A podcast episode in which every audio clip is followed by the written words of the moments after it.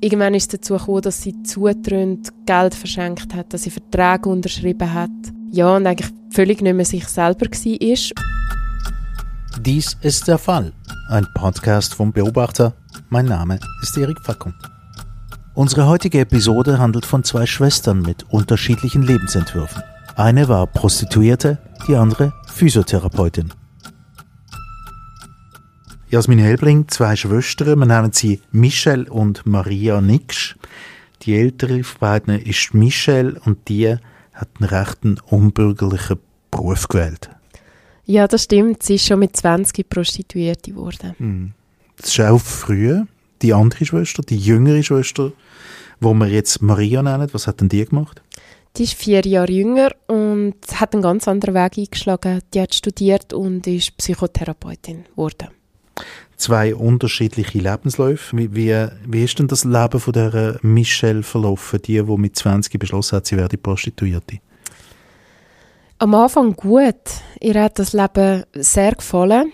Ich habe nur mit der Maria geredet und die hat mir erzählt, dass sie als Schwester immer viel Kontakt hatten. Die mhm. haben sich oft zum Essen getroffen, haben sich austauscht und Michelle hat dann wilde Geschichten erzählt von Partys und Mannen und ja, ist eigentlich sehr glücklich gewesen, hat eine eigene Villa gehabt, mit Seeblick und irgendwann ist das Glück dann leider vorbei gewesen. Mhm. Das heißt, was ist denn dann passiert?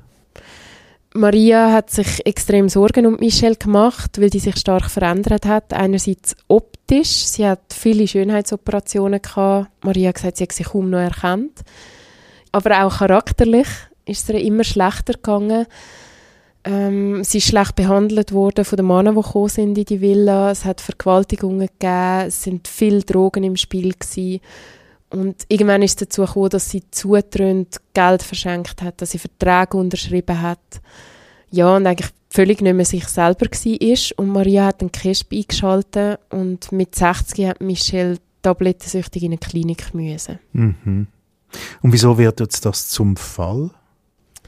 Es ist noch schlimmer geworden. Okay. Natürlich, wie so oft.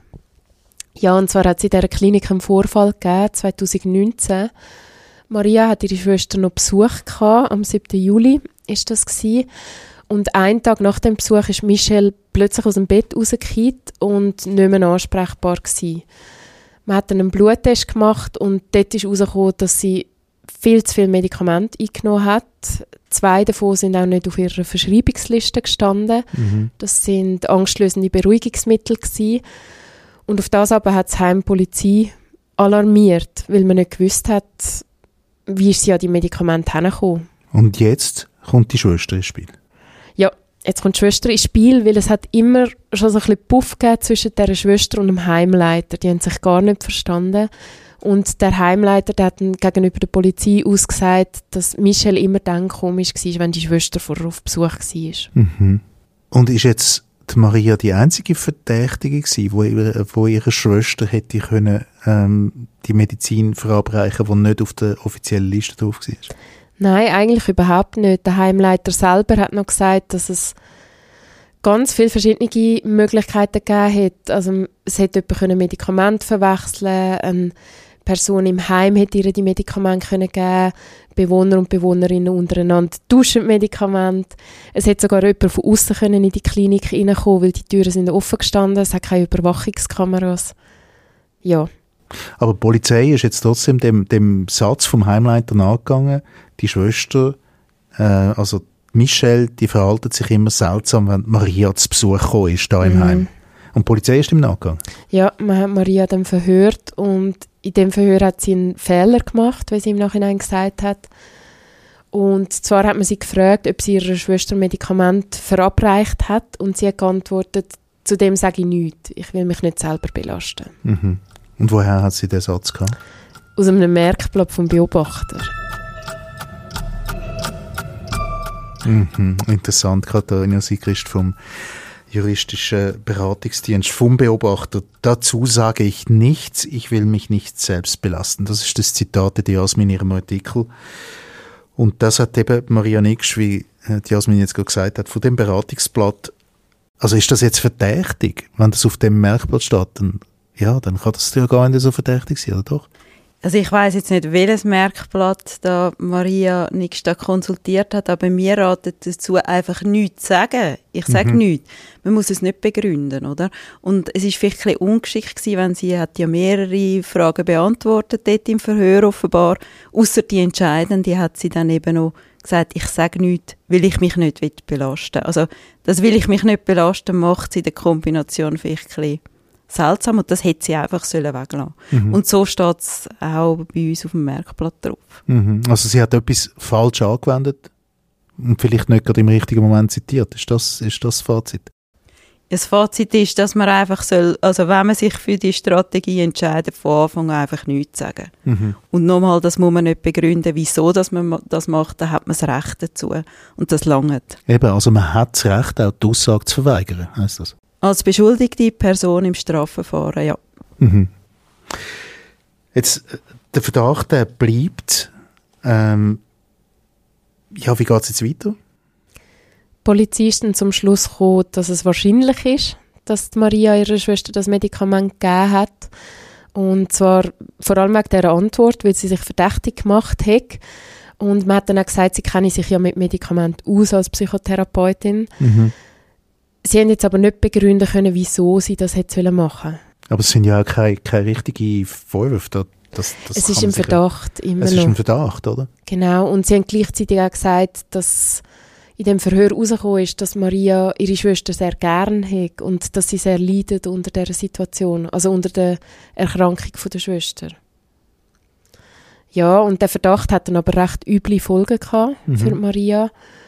Und zwar hat sie nicht mehr auf Besuch dürfen zu der Schwester, sie hat nicht mal dürfen anrufen und auch für ihr eigenes Leben, weil sie hat dann irgendwann einer Arbeitskollegin von dem Fall erzählt, weil sie natürlich nicht, nicht ruhig hat können arbeiten den Tag durch mit dem im Hinterkopf. Und die Arbeitskollegin, die ist dann direkt zum Vorgesetzten. Also, also das heißt in der eigenen Firma?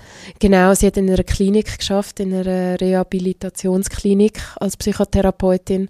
Und dort hat man gefunden, wenn sie in einem laufenden Verfahren Verdächtige ist, dann ja, soll sie sich eine Weile lang nicht blicken lassen. Mhm. Katharina Sigrist, jetzt schaue ich wieder dich an. Ist das eigentlich ein, ähm, ein legales Verhalten von einer Firma, zu sagen, wenn du angeklagt bist bei einem, also bis jetzt besteht ja nur ein Verdacht, oder? Auf der einen Seite kommt sie das Hausverbot über in dem Heim und andererseits ist ihr Job in, in Gefahr. Ist das von der Firma, von der, äh, von der Firma, wo sie angestellt hat, ist das, ist das überhaupt legal?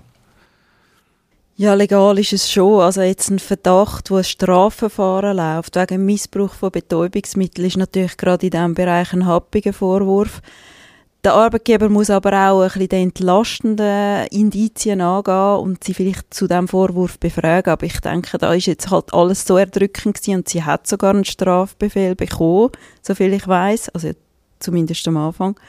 Äh, und das dürfte schon lange, dass man da sagt, äh, nein, jetzt bleibst du mal daheim, bis das geklärt ist. Mhm. Aber sind wir schon auf dem halben Weg zu einer Entlassung, oder was? Mit, mit dem mit dem Daheim bleiben, mit dieser Auszeit? Sie hat es natürlich befürchtet, ja. Mhm. Und wie ist es dann weitergegangen? Sie hat sich eine Anwältin geholt, die spezialisiert ist im Gesundheitsbereich. Und die hat dann auch gute Arbeit geleistet. Also die können nachweisen, dass Michelle nicht nur nach diesen Psych immer so drauf war, sondern sehr oft. Also dass sie wie verladen gewirkt hat, sogar im Sitzen eingeschlafen ist. Ähm, ja, und der Verdacht war dann, gewesen, dass die Medikamente total falsch eingestellt sind mhm. oder aber, dass sie absichtlich ruhig gestellt worden ist. Mhm. Eben, jetzt, jetzt gibt es die Anwältin, wo also der, der Maria hilft. Ähm, sie hat viele Sachen herausgefunden. Hm, kannst du mal noch ins Detail gehen? Gibt es da noch irgendetwas zu der Medizin, die da irgendwie verabreicht worden ist? Ja, am ähm, wichtigsten für die Anwältin ist die toxikologische Untersuchung gewesen. Und zwar hat man dort herausgefunden, dass wenn Maria ihr das Medikament verabreicht hat, dass sie nach zwei bis drei Stunden auf dem Peak von der Wirkung hätte müssen sein. Also das heißt, sie wäre schon am gleichen Abend oder in der Nacht wäre sie schon so zudröhnt und nicht mehr sich selber. Das ist ja aber erst am nächsten Nachmittag gewesen. Und die Anwältin hat dann so beweisen wollen, dass das Medikament nicht von der Maria hat verabreicht werden. Und was ist jetzt mit diesen Gutachten oder mit dem, was die Anwältin herausgefunden hat? Was ist denn da damit passiert? Nicht viel, leider. Ja, und, und also man hat das nicht angeschaut und dann, was ist denn passiert? Dann ist ein Strafbefehl gegen sie erlassen worden, gegen, wegen Vergehen gegen das Betäubungsmittelgesetz. Ja, und sie hat extrem hohe Kosten gehabt, Anwaltskosten, die Verfahrenskosten hat sie auch müssen zahlen und sie ist ihr dann endgültig gekündigt worden 2020. Dort war sie 68 gewesen, was ja eigentlich schon älter ist. Sie hat aber bis 70 arbeiten und für sie ist das extrem schlimm gewesen. Sie hat ein Herzproblem noch bekommen, ist depressiv geworden, hat viel Medikamente müssen einnehmen.